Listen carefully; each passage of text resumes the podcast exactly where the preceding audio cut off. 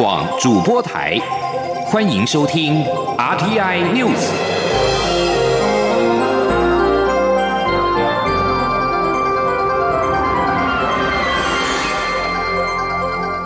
听众朋友您好，欢迎收听这节央广主播台提供给您的 RTI News，我是张顺祥。媒体报道，台湾驻印代表处踢皮球，导致二十八名台人遭丢包马尔蒂夫。外交部在三号澄清，住处积极的洽谈各航空公司的包机，并且争取最低价格，但滞留的台湾人尚未同意包机费用。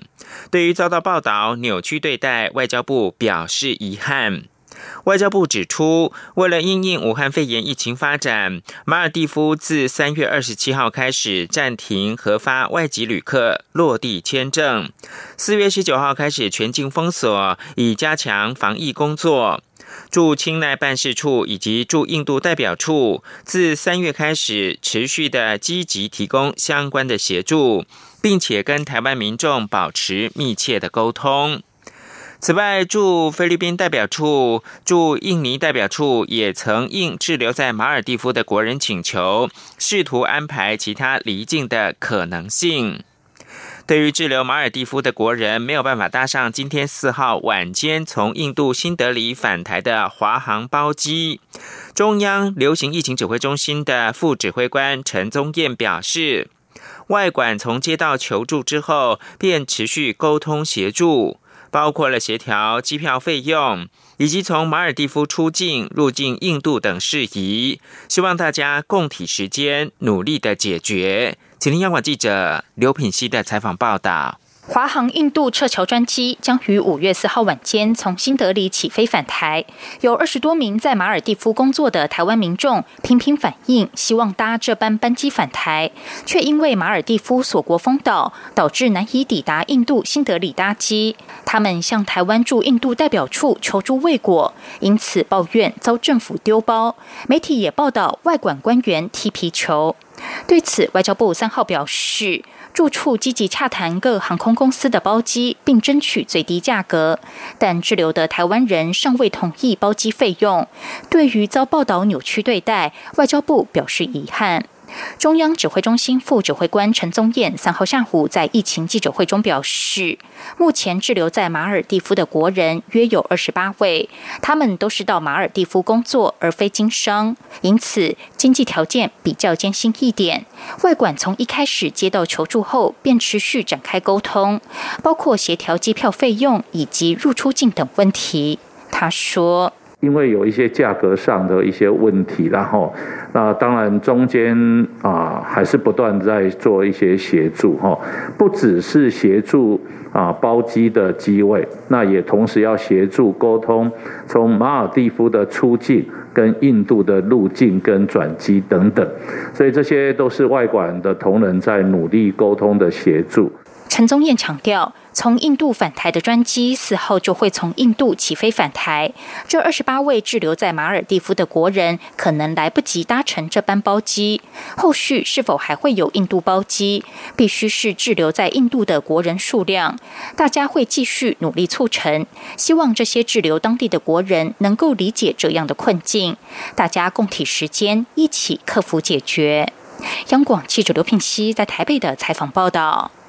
中央流行疫情指挥中心三号晚间表示，敦睦远训支队专案七百一十三人，在完成离开集中检疫所前的裁剪之后，发现了磐石军舰上面新增四个人确诊，因此全舰的官兵还需留置。另外两艘军舰岳飞跟康定成员一共是三百六十七人，由于都是阴性，因此可以在四号清晨解除隔离。记者肖兆平的报道。中央流行疫情指挥中心三号晚间八点临时举行记者会，宣布海军敦睦远航训练支队群聚事件又新增四人确诊。这波确诊名单使台湾总确诊人数来到四百三十六人。敦睦舰队染疫事件共有七百一十三名官兵在三号清晨隔离期满，但在出关前还有最后一次裁剪，如果全部阴性就可以解除隔离返家，自主管理。第七天。指挥中心在三号中午完成裁剪，加快筛检速度。晚间八点确认新增四人染疫。指挥官陈时中说：“好，全部的七百一十三人哈都已经都验过，那有四例是阳性，好，有四例是阳性。那当然就是我们原来的哈原来的计划跟大家也宣布过的哈，既然哦有验出阳性哈，那就全检哈全检还要再留置。好，那这里面这四位哈，因为都是在磐石舰。”那另外两艘应该康定跟岳飞这两个舰里面哈，经过这样的一个检验哈，都是一直都是维持是阴性，好，所以这其他这两条舰岳飞跟康定舰，好三百六七人，好，明天早上啊五点。三十分解除隔离。陈时中强调，指挥中心对这起群聚案件是采最高标准，除了进检疫所前要裁剪外，只要中间有症状就会采验，最后一次就是要等十四天满再裁剪一次。他说：“哦，到三采阴我们才解隔离，那还要加上自主健康管理，一切都是因为他的 整个的一个密闭的空间相处的时间久，那里面的个案多。”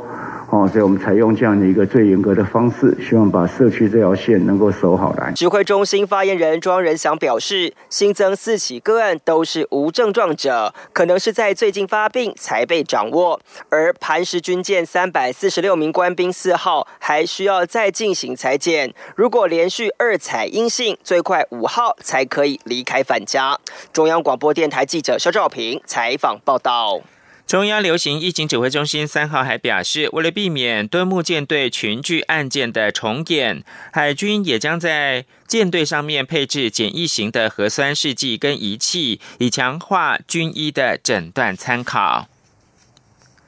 国内疫情趋缓，已经二十天没有本土的病例，新北市也连续十三天无确诊个案，因此新北市长侯友谊宣布，将自今天四号开始，两阶段四个梯次的渐进开放现行闭馆的公有场馆，并且随时的滚动检讨。至于长照机构，则会采取比中央更严格的标准，将是疫情的发展，等到最后才会解禁。记者刘品希的采访报道：为了防堵疫情延烧，新北市自二月三号起陆续暂停开放各公有封闭型场馆及场地。新北市长侯友谊三号上午主持疫情应变会议，除了要求各局处及各区区长加强管控五一连假最后一天的人流与车流，也听取副秘书长刘和然及卫生局长陈润秋报告防疫渐进开放作为。侯友谊表示，因应国内疫情趋缓。是否将在防疫优先、专业评估、渐进开放三大原则下，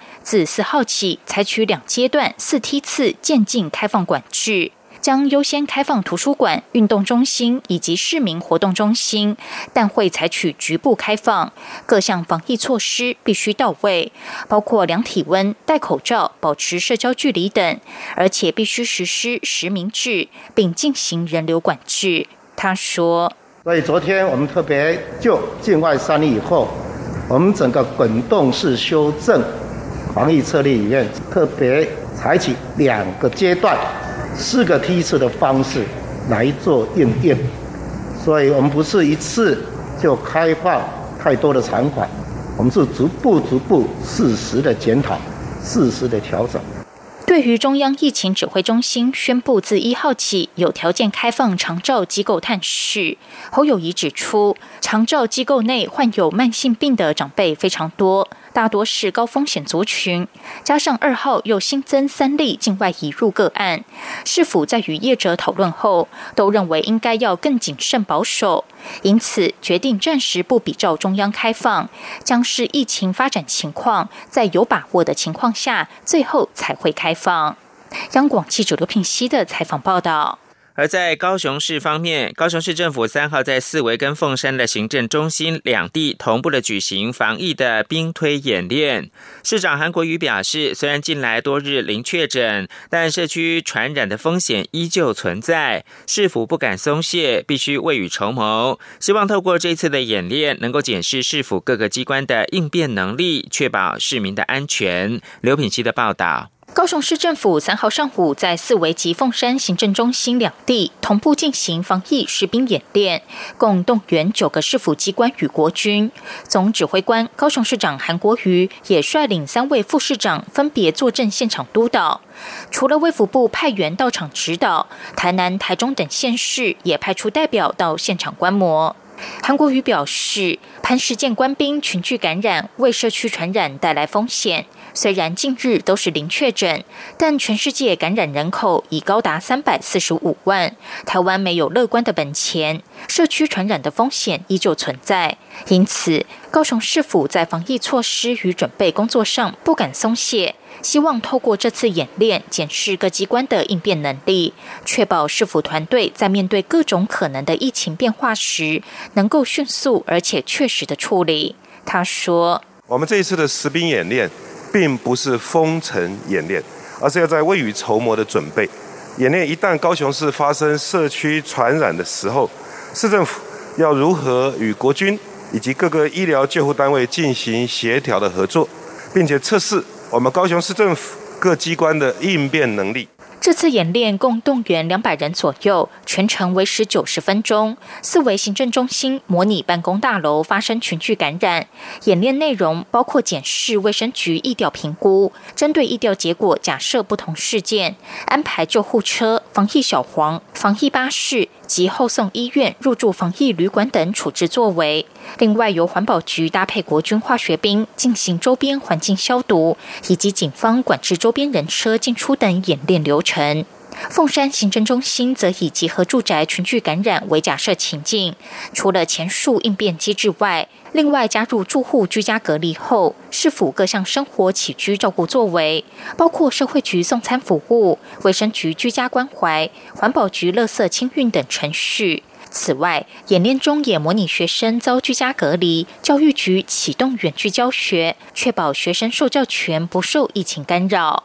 央广记者刘聘熙的采访报道。国际新闻：分隔两韩的非军事区，三号清晨发生了北韩的军方发射数枚枪弹击中南韩的监视哨所的事件。美国国务卿蓬佩奥接受媒体访问时表示，他认为这起事件是意外。蓬佩奥接受美国广播公司政论节目本周访问，还指出，南韩的军方确实开火回击，所幸双方都没有人员丧命。北韩领导人金正恩近来神隐多日，因此传出了病危、脑死等消息。直到二号，北韩国营媒体报道，金正恩在一号出席顺天磷肥工厂的竣工典礼，这也是他魁违二十天首次的公开露面。关于美国对金正恩神隐多日一事所掌握的讯息，或这事件是否跟传闻中的健康问题有关，蓬佩奥都拒绝评论。此外，蓬佩奥还表示，有大量的证据显示，目前肆虐全球的冠状病毒疾病大流行的疫情，源起于中国武汉的实验室。不过，蓬佩奥虽然是严厉批评中国处理疫情的做法，但不愿直说他是否认为这种病毒是被刻意的释出。而美国广播公司新闻网则是披露，根据美国国土安全部的分析报告，中国政府今年一月故意向全球隐匿二零一九冠状病毒疾病疫情的严重性，并借由增加进口以及减少出口，囤积自身抗疫所需的医疗用品。而在澳洲，战略专家表示，虽然中国向来有准备生物战的计划，但中国政府致力借疫情谋取好处。不过，中国利用二零一九冠状病毒疾病来发动生物战的可能性不高。澳洲战略政策研究所执行董事詹宁斯三号接受天空新闻访问时表示，中国向来有生物战计划，但疫情势必也会重创中国经济，因此中国不太可能借由二零一九冠状病毒疾病来发动生物战。虽然詹宁斯认为，二零一九冠状病毒疾病不像是中国发动生物战的手段，但他也提醒，目前仍无法排除疫情是源自实验室的可能性。这里是中央广播电台，我是防疫医师苏伟如。什么时候应该要戴口罩呢？一、搭乘大众运输工具或计程车。二、进出医疗院所；三、去人潮拥挤的地方；四、空气不流通的密闭空间。另外，如无法保持社交距离，应全程戴口罩。也提醒您，当有出现发烧、咳嗽等呼吸道症状或身体不适时，也请戴上医用口罩。有政府，请安心。资讯由机关署提供。现在是台湾时间清晨的六点四十五分，又过了十秒。我是张顺祥，继续提供国际新闻。乌兹别克东部的一座水库在一号发生了溃坝事故，大水摧毁了农田，并且淹没数以千计的民房。乌兹别克跟哈萨克当局已经撤离了将近十万人。乌兹别克东部的萨尔多巴水库在一号清晨发生了溃坝事故，促使政府采取了行动，撤离七万人。溃坝引引发的大水造成了五十多人住院接受治疗。哈萨克总统托卡耶夫三号在推特发文表示，靠近乌兹别克边界的十座哈萨克村庄也遭受到严重的洪患，迫使哈萨克当局撤离两万两千人。乌兹别克当局三号稍早表示，已经针对官方的疏失和施工违建的情势展开了刑事调查。萨尔多巴水库是二零一零年时任总理，也就是现任总统米尔季约耶夫在执掌之下开始建造水库，最终在二零一七年完工。焦点回到台湾。民间司法改革基金会针对沙井案判决发表声明，认为总统蔡英文、行政院长苏贞昌、法务部长蔡金祥对本案发表意见深感不当，执政者责任在改善相关制度，避免不幸的事件再度发生。嘉义地方法院就沙井案判决无罪之后，蔡总统回应支持检方依法上诉之决定。苏贞昌表示失望错愕，对于犯罪量刑应该要思考。蔡新强则认为杀警行为天地不容，国人无法原谅。嘉义地检署将提起上诉，不会让以精神障碍为借口、理由的犯罪者逃避刑事责任。司改会三号晚间声明表示。总统、行政院长以及法务部长不得对进行中的司法个案表示意见，否则有干涉审判之嫌。此三人都受有完整的法律教育，对于审判独立跟检察外部独立知之甚详，却在民粹跟舆论的影响之下，陷入到干涉司法的错误。司改会也问司法院长许宗立。身为司法的行政最高首长，对于个案固然不可以介入，但是法官遭受行政高官不当的干涉，严重影响审判空间，岂能默不作声？而铁路警察李成汉遭到自死案，被告一审无罪，引发了舆论哗然。当过刑警的新北市长侯友谊三号表示，应该考量修改刑法第八十七条，将思觉失调症的。犯下刑案之后，强制就医的年限由现行的五年提高到三十年，并且设立司法精神医院有效的监控。同样跟司法有关的是，同婚专法上路将届满周年，但是当时立法过程就欠缺讨论的跨国同婚配套问题，至今仍是相关团体关注焦点。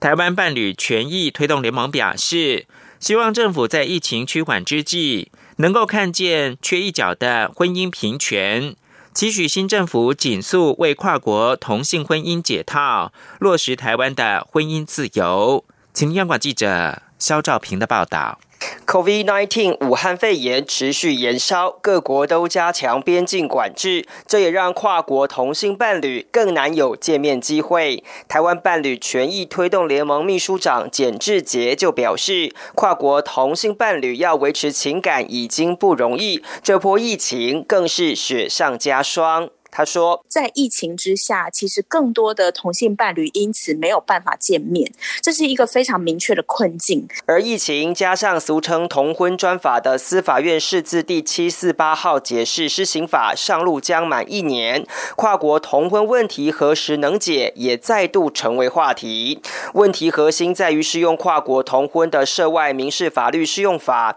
明定婚姻成立依各该当事人之本国法。换言之，如果另一半是来自同婚未合法的国家，就不能获得相同保障。伴侣盟认为，这不但涉及违宪，如今疫情影响，让持观光签证频繁入境的同志伴侣，更希望政府能尽快解套。简志杰坦言，政府确实有意处理这个在立法时就没有讨论配套的问题。他说：“曾经有过部会有承诺我们，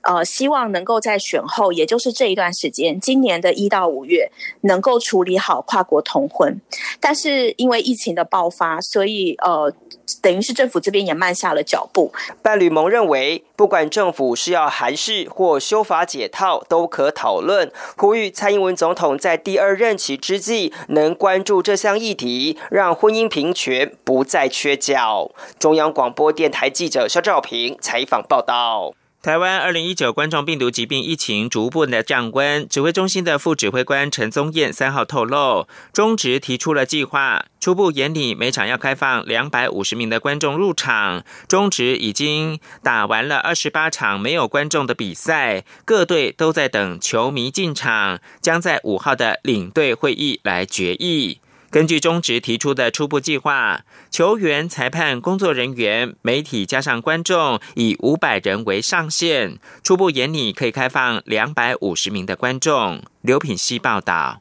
国内疫情降温，外界关注是否陆续开放封闭的场馆以及解禁各项大型活动。对此，中央疫情指挥中心副指挥官陈宗彦三号下午在疫情记者会中表示，针对开放活动，指挥中心上周进行初步讨论，包括运动赛事、艺文活动、登山山庄等。指挥中心会先汇集各机关单位的讨论结果，并邀请地方政府表达意见后，逐步处理。陈宗彦指出，外界相当关心何时恢复直棒活动。根据中职联盟提送的计划，初期将开放两百五十名观众入场，全场人数上限为五百人。后续会视疫情发展与开放状况再做适度调整。他说。那中职联盟他们初步已经送进来的计划啊，它会是整个场地，包括球员、裁判啊、工作人员等等。那初步还是先以五百个人为这个啊最高上限，所以这样算下来，大概初期会开放给观众入场的部分，大概在两百五十人左右。中央疫情指挥中心指挥官陈时中则表示。在疫情期间，决定场馆与活动的开放或关闭是相当困难的事。如果民众自主防疫措施有达到效果，地方政府在管理上的人力也足够，当然就会逐步走向开放的路。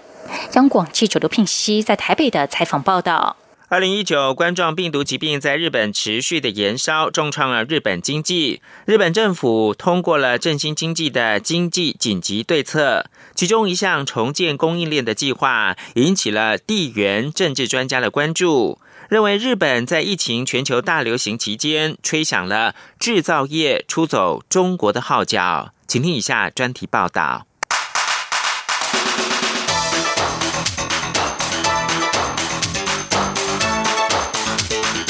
专题报道。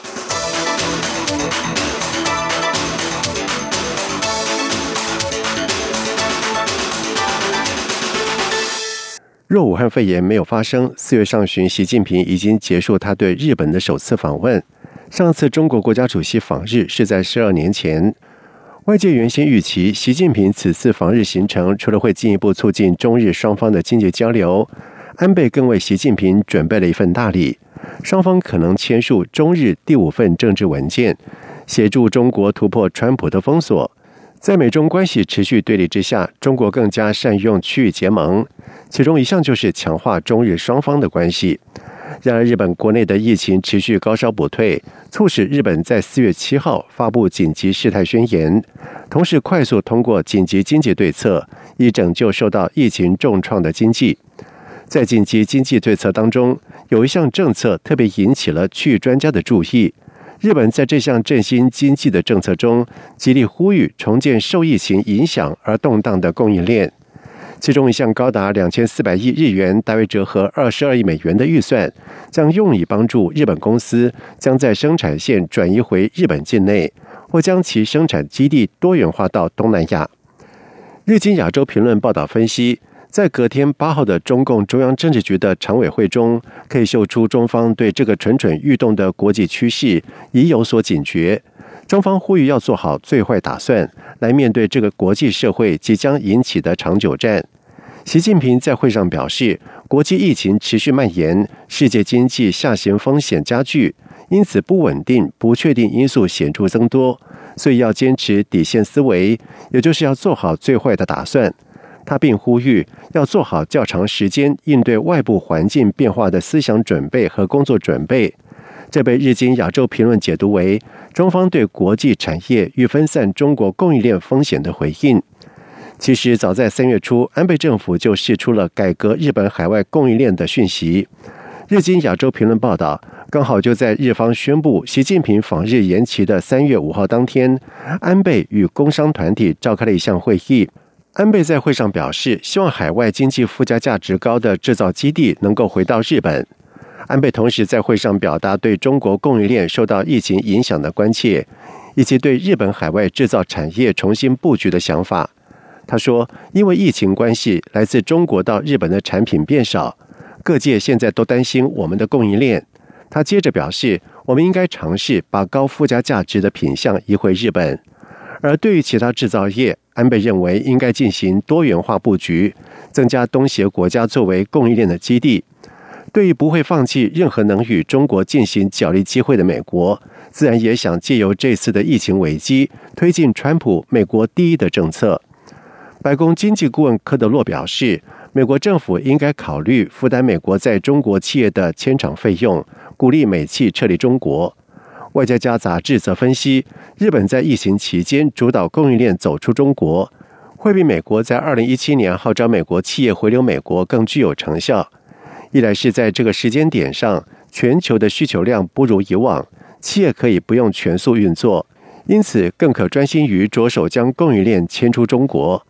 二是日本比美国更具有东亚与东南亚的区域优势，以高附加价值的电子业来说。日本、南韩与东协经济体出口总额中，电子相关产业即占了近一半。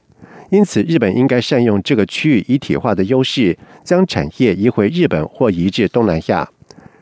日经亚洲评论分析：若美国这全球第一大经济体和日本这个全球第三大经济体陆续撤离中国，这将对中国这个仰赖制造业驱动经济成长的全球第二大经济体带来重大挑战。以上专题由张雅涵撰稿，陈子华播报。谢谢收听。Thank you. 意大利在三号通报境内新增一百七十四起二零一九冠状病毒疾病的死亡病例，不仅远低于二号通报的四百七十四人不治，而且是三月十号以来最低的单日通报的死亡数据。意大利从二月下旬疫情爆发以来，全国病故病故的人数呢，已经增加到两万八千八百八十四人。目前这项数据在世界各国排名第二高，仅次于美国的六万多人丧命。目前，意大利的累积确诊总数是二十一万七百一十七例，全球排名第三多，仅次于美国跟西班牙。